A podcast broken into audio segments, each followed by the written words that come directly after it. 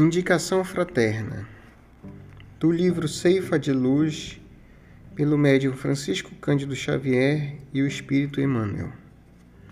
Abre aspas. Servi uns aos outros, cada um conforme o dom que recebeu. Fecha aspas. Pedro, em Pedro, capítulo 4, versículo 10.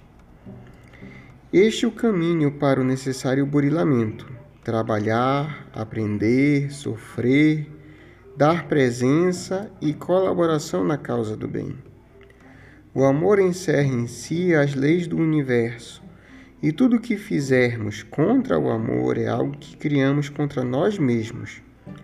Aceita desse modo no sacrifício a mais alta norma de ação. Não fujas dos encargos que a sabedoria da vida te entregou. Acima de tudo, promove-te servindo mais. O suor do trabalho confere experiência. A lágrima de aflição acende a luz espiritual.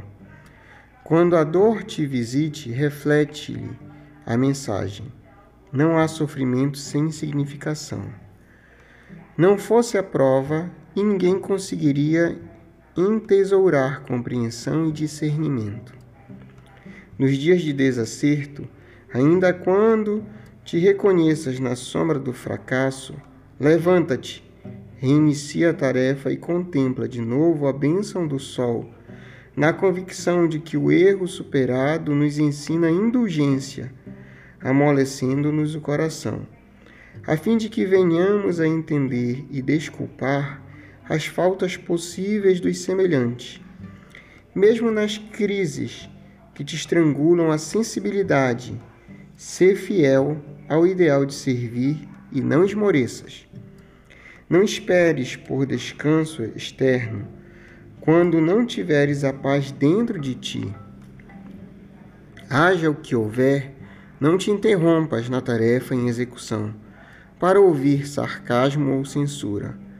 Oferece o melhor de ti aos que te compartilham a estrada, e conservando a consciência tranquila, Trabalha sempre, lembrando a cada momento que, assim como o fruto fala da árvore, o serviço é a testemunha do servidor.